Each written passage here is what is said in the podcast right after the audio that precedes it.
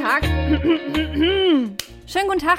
Mein Name ist Miko Sophie Kümel und an meiner Seite sitzt Kai Gutacker. Hallo. Dies ist die dritte Folge von Short Stories, äh, eurem Lieblingspodcast über Literatur. Und diese Folge ist ganz besonders, denn die ist diesmal alkoholfrei. Wir haben uns mit Mike Siegel getroffen und der hat äh, sein Romandebüt über ein nach wie vor aktuelles Thema verfasst. Gerade sind wir mitten in der Asylrechtsdebatte. Ähm, worum geht's denn im Hinterhofleben, Kai? Es geht um einen jungen Syrer, der nach Deutschland kommt und ähm, es geht um die Wahrnehmung dieses Syrers. Die ganzen Nachbarn sind nämlich die handelnden Protagonisten und die wissen nicht so recht, was sie jetzt mit dieser Situation machen sollen. Und was äh, Mike so an eigenen Erfahrungen und an Gedanken und an Erlebnissen, die er so als relativ bereister äh, äh, junger Mensch ähm, in diesen Text gepackt hat, das äh, erfahrt ihr jetzt im Folgenden, nachdem er euch ein Stückchen vorgetragen hat. Viel Spaß!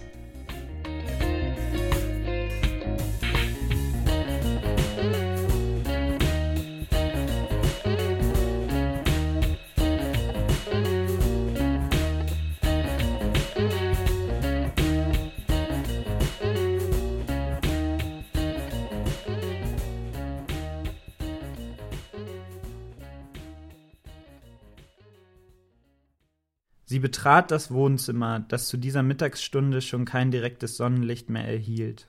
Hinter den Fensterscheiben, von Tropfen besprenkelt, grüßten winkend die Blätter der Linde.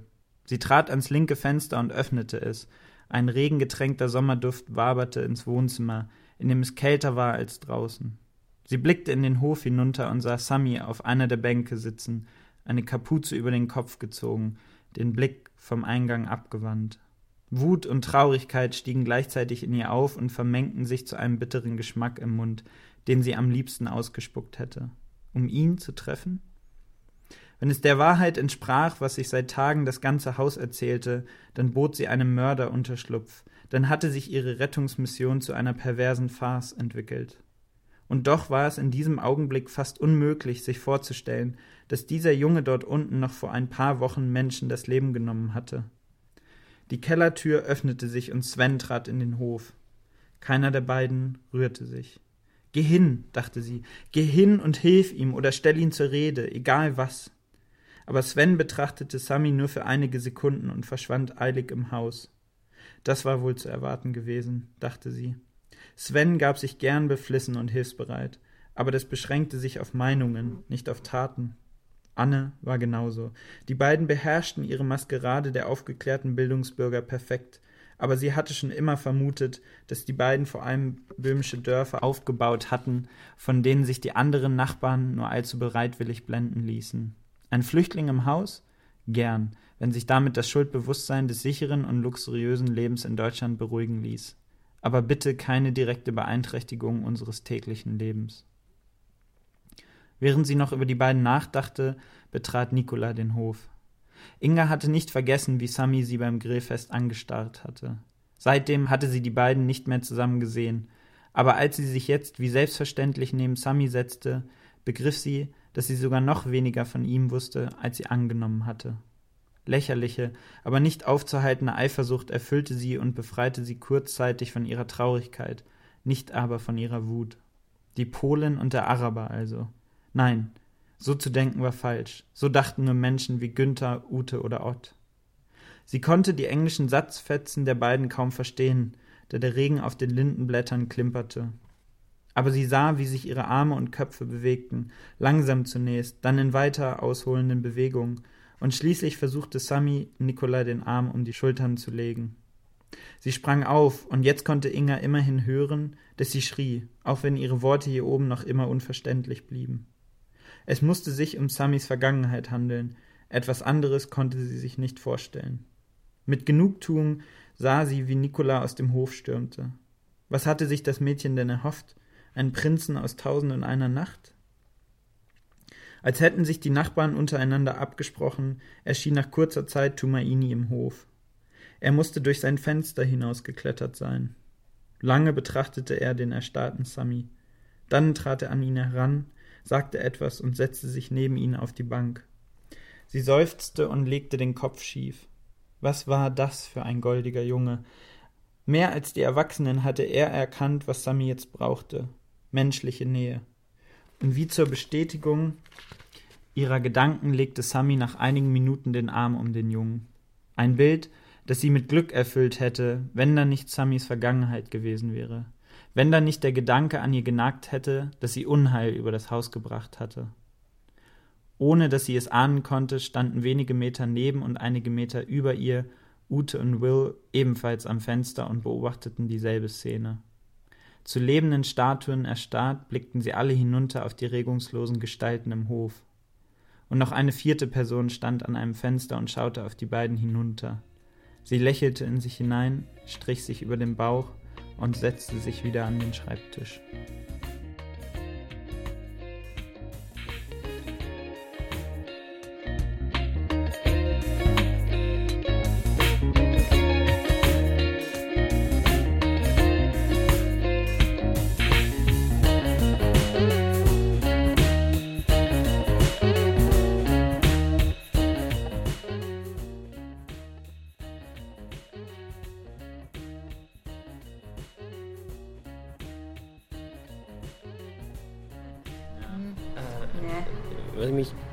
Frage, wir nehmen ja eigentlich immer den Shot auf, wollen wir dann irgendwie, das ist ja anstoßen mit äh, Espresso, das ist ein bisschen dumm, wollen wir dann irgendwie sowas produzieren wie, ja, wir...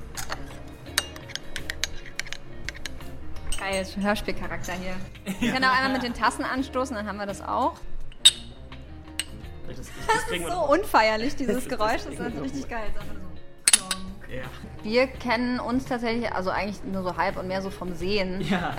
aus den gleichen Seminaren und dann ist es, wie das so ist mit Social Media, dass man so Leute, Leuten trotzdem irgendwie folgt und mitbekriegt, was sie so machen und manchmal kommen dann so super uninteressante Nachrichten, habe heute ein Käsebrot gegessen und manchmal kommt äh, zwischendrin aber so eine Sensationsnachricht, wie das tatsächlich einer meiner Kommilitonen sein Debüt rausgebracht hat. Ich glaube, nach dem, was ich so mitbekommen habe von dir bisher, ist es schon auch so ein bisschen so ein Traum, Ja, also ich habe ähm, eigentlich ernsthaft angefangen mit dem Schreiben vor dreieinhalb Jahren und habe, wie glaube ich ganz viele, eben mit Kurzgeschichten angefangen, habe als Kind auch Kurzgeschichten geschrieben für meine Oma, aber das zählt eher nicht und habe die bei Wettbewerben eingereicht. Also es ist, glaube ich, ein ganz klassischer Beginn. Ne? Man wagt sich so vor und irgendwann wollte ich mich dann an was Größeres ranwagen und habe Anfang 2014 eine Idee gehabt für einen Roman und habe ein Jahr an diesem Roman geschrieben.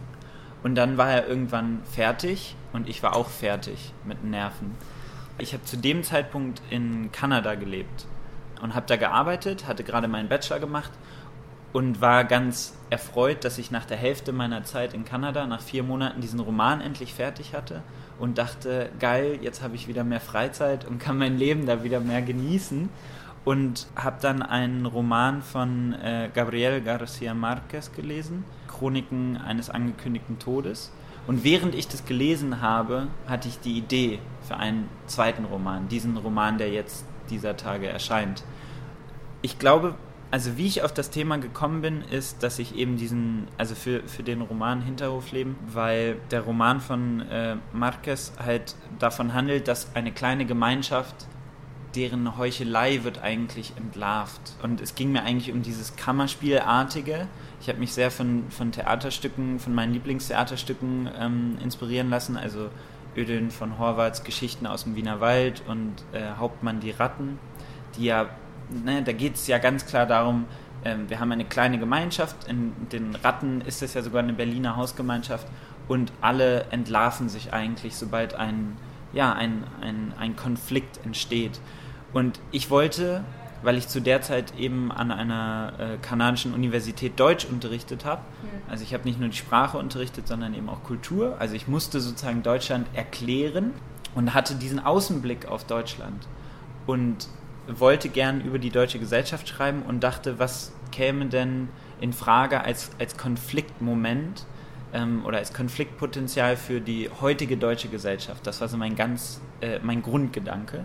Und dann fiel mir natürlich ein, dass zu dem Zeitpunkt, als ich äh, diese Idee hatte, hunderttausende Flüchtlinge in Deutschland ankamen und die Reaktionen sehr verschieden waren. Und ich diese Reaktionen meinen Studenten auch erklären musste, weil ich denen vor Weihnachten immer erzählt hatte, ja, wir sind ein sehr tolerantes Land und gerade Berlin. Wow. Und nach Weihnachten äh, kamen dann meine Studenten und meinten, ja, Mike, wir haben hier diese ganzen Pegida-Videos gesehen. Was ist Oh, denn, Scheiße. ja, was ist denn da los? Und dann habe ich so gedacht, ja, Moment, so einfach ist es nicht. Mhm. Ähm, und, und dann habe ich gedacht, das mache ich jetzt. Ich setze einen äh, syrischen Flüchtling, der ankommt und von, einer, von einem Paar aufgenommen wird, in ein Mietshaus, in dem eben die deutsche Gesellschaft nicht unbedingt repräsentiert ist, das kann man ja schwer machen, aber wo auf jeden Fall sehr unterschiedliche Menschen zusammenleben, so wie wir das in Berlin ja auch kennen. Und äh, dadurch ist diese Idee dann entstanden. Und ich dachte, scheiße, jetzt muss ich weiterschreiben. Und ja, bin dann zwischendurch reisen gewesen, bin dann nach Uruguay gezogen, habe da fünf Monate gelebt und in der Zeit habe ich es eigentlich ganz intensiv geschrieben, immer in meinem stillen Kämmerlein. Ich habe meinen Mitbewohnern nicht davon erzählt und habe dann eben zu dem Zeitpunkt aber schon eine Agentur gefunden gehabt und dann habe ich denen das gleich äh, geschickt und gesagt, hier, ich habe ähm, jetzt in den vergangenen acht, neun Monaten äh, ein zweites ähm, Ding gemacht, geschrieben, schaut euch das mal an und das dann kam die Rückmeldung, das finden wir sogar noch besser als das erste, was mir persönlich auch so ging und auch immer noch geht. Das nehmen wir jetzt mit auf unseren Gang durch die Verlage und suchen. Und dann bin ich nach Taiwan gezogen, habe da studiert und dann war die Weihnachtszeit und ich glaube am 3. oder 4. Januar kam die Nachricht, Divan, der Divan Verlag will den Roman haben. Ich hatte gerade mit meinen äh, Freunden, äh, waren wir Abendessen, also wir haben zusammen im Studentenwohnheim gewohnt und ich habe äh, sie sofort angeschrieben und meinte, ihr müsst noch mal in den Innenhof kommen, sofort. Und dann waren alle ganz erschrocken und dachten, es wäre was passiert. Und dann kamen wir in den Hof und dann habe ich ihnen erzählt, ähm, dass mein Roman erscheinen wird. Und sie wussten aber gar nicht, dass ich geschrieben habe, weil ich sehr abergläubisch bin und ähm, niemand wusste, dass ich diese zwei Romane geschrieben hatte. Aber jetzt warst du ja in Amerika und hast das Buch in über Deutschland geschrieben. Ja. Das stelle ich mir dann ganz interessant vor. Wie hast du dann da recherchiert?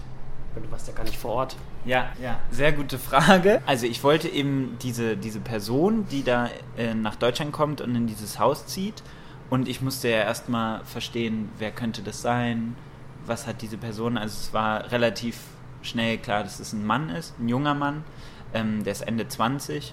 Und äh, ich musste ja erstmal rausfinden, wie ist der, was war seine Route, warum ist er gegangen, ähm, was ist er für ein Mensch. Und ich war ja dann in Kanada und dann in, in Uruguay und hatte natürlich da keine Bibliotheken vor der Haustür unbedingt. Und ich hatte auch nicht den persönlichen Kontakt, den zum Beispiel Jenny Erpenbeck in ihrem Roman Gegen Ging gegangen. Die ist ja dann da immer hingelaufen nach Kreuzberg und, und hat sich mit den Leuten unterhalten, was ja eigentlich der Idealfall ist. Und das konnte ich eben nicht.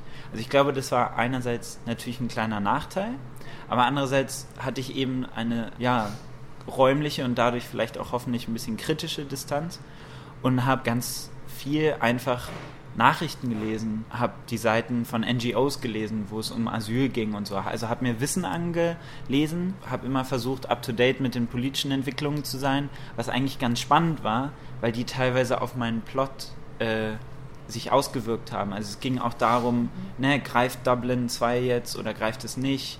Können Menschen äh, aus bestimmten Ländern, werden die abgeschoben oder nicht? Also während ich schrieb, ähm, änderte sich die Situation. Angela Merkel sagte dann, ich glaube im August 2015 ungefähr so, wir schaffen das und Syrer werden nicht zurückgeschickt. Und dann habe ich mich natürlich gefreut, aber andererseits auch gedacht, ja, danke Merkel, jetzt hast du mir meinen Plot zerhauen. Danke, Merkel. Ja, danke Merkel. Großartig. Und äh, sie hat diese Entscheidung ja dann so klammheimlich auch ein bisschen wieder revidiert, nicht unbedingt für Syrien, aber es herrschte ja große Unsicherheit unter den Geflüchteten. Wer ist eigentlich wirklich sicher? Ja? So. Es gibt ja ganz, ganz viele Gerüchte, die, die die Menschen beeinflusst haben. Auf jeden Fall habe ich versucht eben zu recherchieren und habe aber gemerkt, das, was diese Menschen durchmachen, ist so krass anders als jede Lebenswirklichkeit, die ich je hatte, dass ich diesen Menschen zum Beispiel nicht zum Protagonisten machen kann, weil ich mich nicht genug in den einfühlen kann. Da habe ich sozusagen meiner, meinem, meinem poetischen Empfinden oder meiner poetischen Kompetenz eigentlich nicht vertraut, weil ich noch ein junger, unerfahrener Autor bin. Und es ging mir aber eigentlich von Anfang an vor allem um die Reaktion der, der deutschen Gesellschaft. Und in dem Roman werden halt die Perspektiven unterschiedlicher Bewohner geschildert, aber nie die Perspektive Samis, also des, des Flüchtlings. Und es gibt eine Stelle, ähm, an der er spricht.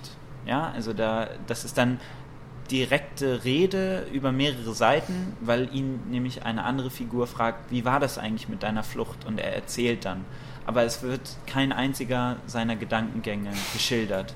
Und das war für mich aber, glaube ich, die richtige Lösung, weil ich diesen Effekt auch ein bisschen kreieren wollte, dass die Menschen, also die Leser dann das Gefühl haben, wir kommen gar nicht an diese Person ran, mhm. so wie die Hausbewohner auch gar nicht an diese Person rankommen, so richtig, menschlich, zwischenmenschlich. Und äh, damit war ich eigentlich ganz zufrieden, war dann aber auch froh, dass als dann das Lektorat begann, begann anderthalb Jahre nach Abschluss des Romans, ähm, dass dann eben die, die Flüchtlingskrise auch schon zwei, drei, vier Jahre alt war und schon einige Bücher zu dem Thema entstanden waren. Und diese Bücher habe ich dann nochmal ganz, also ich habe einige nochmal äh, gelesen, ganz eng, habe viele Bücher auch nochmal über Syrien gelesen und habe dieses Wissen in, in, einem, in mein Lektorat, also in meinen Teil des Lektorats äh, mit einfließen lassen. Und es hat mir auch nochmal ein gutes Gefühl gegeben, weil ich das Gefühl hatte, zum Beispiel was die Erlebnisse auf den, auf den Flüchtlingsrouten anging, dass ich da ähm, vieles, was ich vorher aus den Nachrichten 2015 rausgezogen hatte, in diesen Büchern, die eben die Flüchtlingsroutenerfahrungen ähm, ganz stark nachgezeichnet haben, sehr detailliert, die habe ich da wiedergefunden. Und deswegen erschien mir das dann auch authentisch, sozusagen. Waren das eher so Reportage und so dokumentarische Sachen oder auch jetzt sowas wie dieser Gryasnova-Roman? Nee, es war tatsächlich ähm, alles dokumentarisch. Sachbücher habe ich gelesen über Syrien und eben über, über das Thema Flucht und aber auch Ankunft in Europa. Und äh, der Roman, von dem du gesprochen hast, Gott ist nicht schüchtern, den habe ich dann, also ich habe entdeckt, dass es ihn gibt, einige Monate nachdem er rausgekommen war. Ich war in London und habe nicht ganz eng äh, die Nachrichten von Deutschland verfolgt und habe gedacht, ah, jetzt hat die den geschrieben. Verdammt. Verdammt, genau.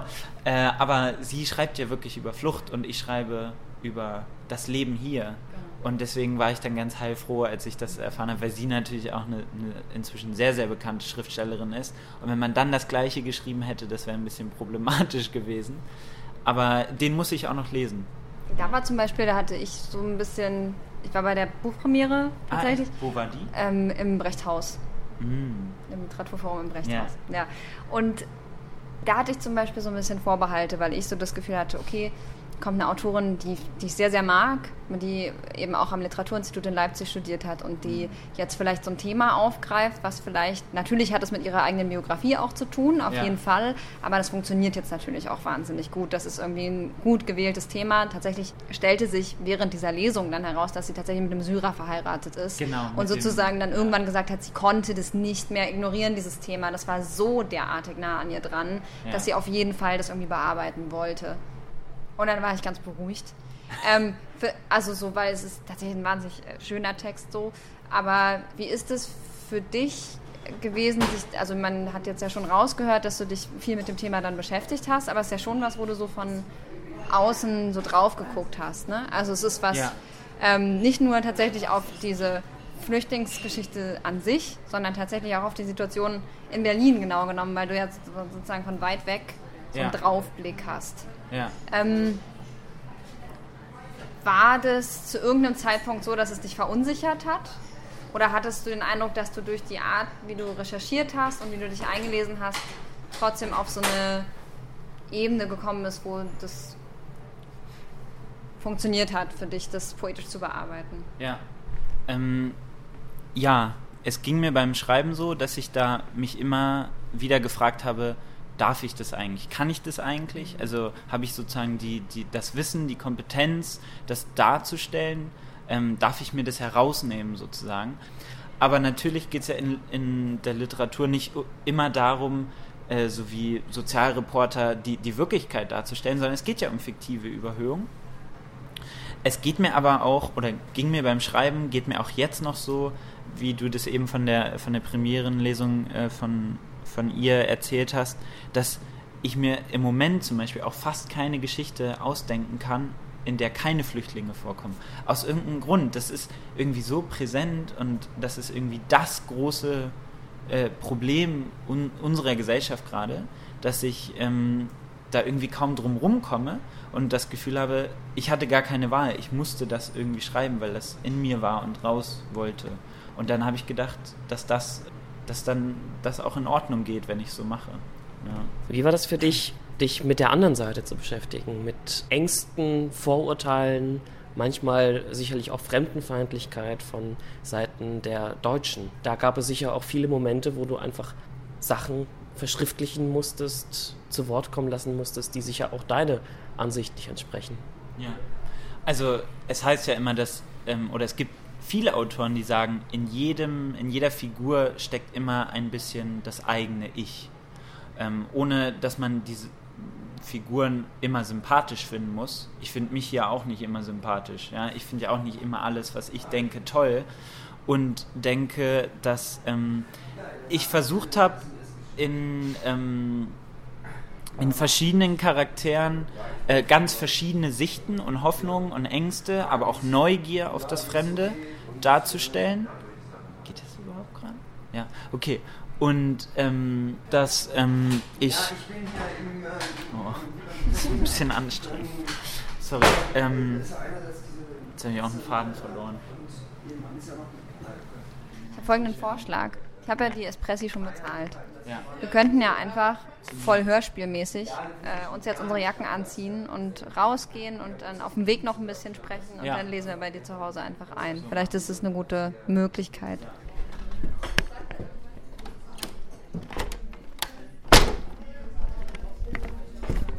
Guten Tag, ich mache ein Hörspiel. Also ich wohne ja hier seit sechs Jahren ähm, und in der Zeit hat es sich tatsächlich ja schon verändert. Also mir fällt es zum Beispiel auf, weil ich so viele Deutsche jetzt hier sehe. Hier ist eben auf dem Weg zum Park so ein Spielplatz und irgendwann, da war ich ein Jahr halt im Ausland und kam wieder und auf einmal waren so viele blonde Kinder dabei. Und ich dachte, was macht ihr denn hier? Oh wow, das war wirklich kurz. I'm Aber dein, impressed. dein Roman spielt ja nicht hier, sondern im Prenzlberg. Ja, das ist mir auch aufgefallen. Ja, das wurde ich auch schon gefragt. Warum, meine Mitbewohner meinten auch, warum denn nicht Neukölln, Mike? Warum denn nicht Neukölln, wo wir wohnen? Ähm, aber es geht eben auch darum, so ein bisschen die, diesen Moralismus der, der linksliberalen, Bür also des linksliberalen Bürgertums, ja, das ja auch am Anfang zum Beispiel in Kreuzberg ähm, dort gesagt hat, ja, natürlich wollen wir, dass alle ihre Zelte aufschlagen und wir heißen sie alle willkommen. Und als sie dann nicht mehr gingen, haben die ja im, im Endeffekt dafür gesorgt, dass dieses Lager aufgelöst werden musste. Und das, äh, das kennt man ja ein bisschen auch aus der, äh, der Klientel des Prenzlauer Bergs. Würdest du sagen, dass die Tatsache, dass du in so verschiedenen Ländern ähm, zumindest kürzere Zeiträume gelebt hast, sich irgendwie auch auf diesen Roman ausgewirkt hat, wo es ja doch sehr viel um Fremdheit und um Heimat und Heimatwechsel Fragezeichen geht und Ja, dein Blick auf das ganze Problem ja. wahrscheinlich. Also die Frage nach, nach der Botschaft hatte ich ja, nach der Botschaft des Romans hatte ich ja auch so beantwortet, äh, dass Zuhören vielleicht das zentrale, die zentrale Antwort wäre, die ich diesem Problem ähm, des, wie integrieren wir hunderttausende Menschen, dass ich die ähm, für mich die Botschaft des Romans ist und ich glaube, das ist die Fähigkeit, die man braucht, wenn man ins Ausland geht oder wenn man auf fremde Menschen trifft, ne? eine gewisse Offenheit mitzubringen und anderen Menschen eben zuzuhören und äh, das erstmal aufzunehmen und da zu, was mitzunehmen und zu lernen. Und klar, natürlich ist das eine Fähigkeit, die ich einfach trainiert habe. Es ist ja auch wirklich etwas, was man lernen kann. Und ich glaube schon, dass das den Roman beeinflusst hat. Andererseits sind die meisten Charaktere in dem Roman ja deutsch. Und ich glaube, was ich im Ausland am allermeisten gelernt habe, es geht, glaube ich, ganz vielen so, dass man eben Deutschland erklären muss. Also es, man trifft auf fremde Menschen und die fragen einen, wie ist das eigentlich bei euch? Und wie, wie handelt ihr Sachen? Oder man, man ist ja selbst sozusagen ähm, in einer bestimmten Kultur aufgewachsen und handelt dementsprechend, denkt dementsprechend. Natürlich gibt es da unterschiedliche Tendenzen, aber man trifft dann auf andere Menschen aus anderen Kulturkreisen, die ganz anders sind. Und dann zu merken, das erste Mal ganz in der Fremde zu sein und zu merken, ah, okay, das macht mich also aus, das ist auch anders äh, oder in der Hinsicht bin ich anders als andere, dann lernt man ganz viel durch diesen Außenblick auf sich und auf sein Land, das einen ja geprägt hat. Und das habe ich dadurch, dass ich auch eben immer Deutsch unterrichtet habe oft, musste ich die deutsche Kultur sozusagen erklären, was natürlich sehr schwierig ist. 80 Millionen Menschen, jeder hat nochmal eine andere Meinung, äh, anderes Verständnis seiner eigenen Kultur. Und äh, dann muss man im Ausland nicht nur erklären, dass nicht alle Deutschen Dirndl tragen und nicht alle das Oktoberfest super geil finden, sondern es auch noch andere Bereiche Deutschlands gibt. Und man aber natürlich gleichzeitig aufpassen muss, nicht zu sehr zu pauschalisieren und zu sagen, wir Deutschen sind so, kann man ja gar nicht bei so vielen Menschen. Aber ich denke schon, dass es Tendenzen gibt. Also du hast vorhin erzählt, du wolltest halt irgendwie schon sehr, sehr lange immer gerne schreiben und hast es auch als Kind schon irgendwie gemacht ja. und so, also ganz klassisch. Aber was war denn bei dir irgendwie der Grund, warum das nie aufgehört hat? Oder was gibt es einem oder in diesem Fall, was gibt es dir denn? Warum bleibt das und warum ist es immer noch so wichtig? Wenn man viel liest, dann entwickelt man nicht unbedingt, aber glaube ich oft den Wunsch, selber mal so etwas Schönes zu schaffen. Es ist ja so, wenn, wenn man Bilder im Museum sieht, dann wünscht man sich ja eigentlich auch, dass man so etwas schaffen könnte. Ne? Einfach der Drang im Menschen, Kunst zu schaffen. Und der ist einfach bei mir vorhanden gewesen, weil das eben die Literatur, die Kunst ist, die für mich über allem steht und die ich über alles liebe und der ich sozusagen etwas hinzufügen wollte. Und dann habe ich gerade auch beim Schreiben gemerkt, es geht mir auch so, wenn ich Briefe schreibe, dass man manchmal Dinge über sich oder seine Gedanken erst versteht, wenn man sie verschriftlicht. Oder vielleicht versteht man die auch erst, wenn man sie in fiktive Charaktere gießt. Und man einerseits ganz viel über sich lernt, glaube ich, dass eben, äh, man holt es sozusagen aus dem Unterbewusstsein durch den Stift oder die Tastatur hervor.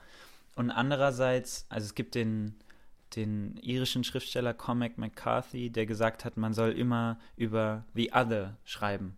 Man soll sich die Welt erschreiben. Und das hat ja auch was mit Neugier zu tun. Ich möchte etwas über ein Thema ähm, verfassen und dann muss ich mich diesem Thema ja auch nähern durch Recherche, aber auch eben durch, durch ähm, poetisches Nachdenken, durch kreatives Nachdenken.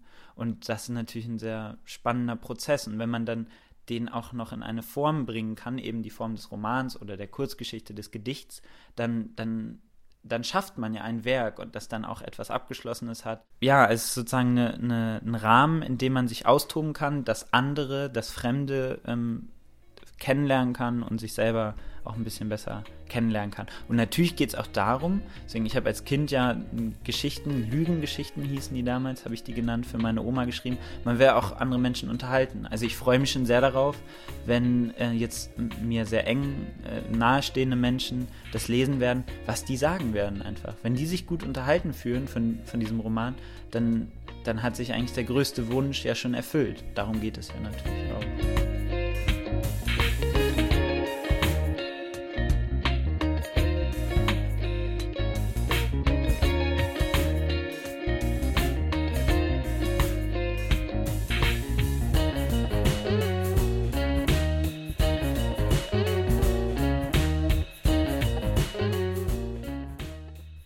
Wenn sie es nicht schön finden, dann werde ich ganz schön fertig sein.